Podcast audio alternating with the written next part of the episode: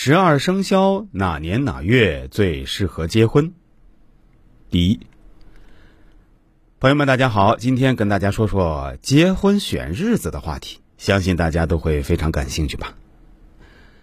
在中国古代啊，一个人的婚姻大事全凭父母做主，子女只有听从的份儿。到如今，这个社会呢，又开始崇尚自由恋爱，婚姻自然不受约束。不管对男人还是女人来说，婚姻都是人生中的头等大事，由不得半点马虎。尤其是对于女人来讲，择夫可就相当于定了后半生了，所以擦亮眼睛非常重要。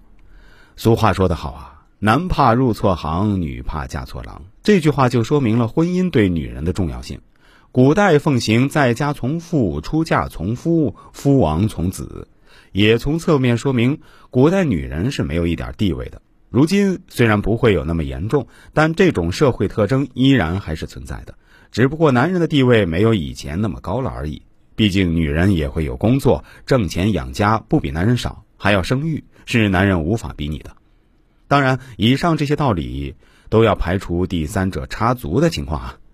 我们说的多数人都是忠于婚姻的，那些在婚姻中三心二意、有出轨行为的人不在此范围内，他们也没什么资格，包括男女。古代的八字合婚究竟有没有意义呢？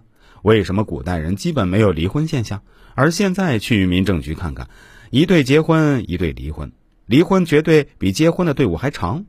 同居后准备结婚了，却分手了，恋爱好几年就那么散伙了。老夫老妻过了大半辈子，最后也是悄无声息的离婚了，更别说因为一点小事儿就闹矛盾的夫妻，恋爱时的甜言蜜语没有了，多了柴米油盐，也多了争吵拌嘴，却再没有容忍之心了。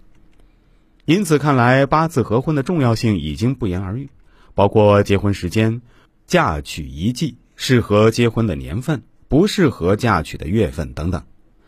看完后，别忘了分享给朋友。如果有婚姻方面的问题，可以发私信给我或评论区留言。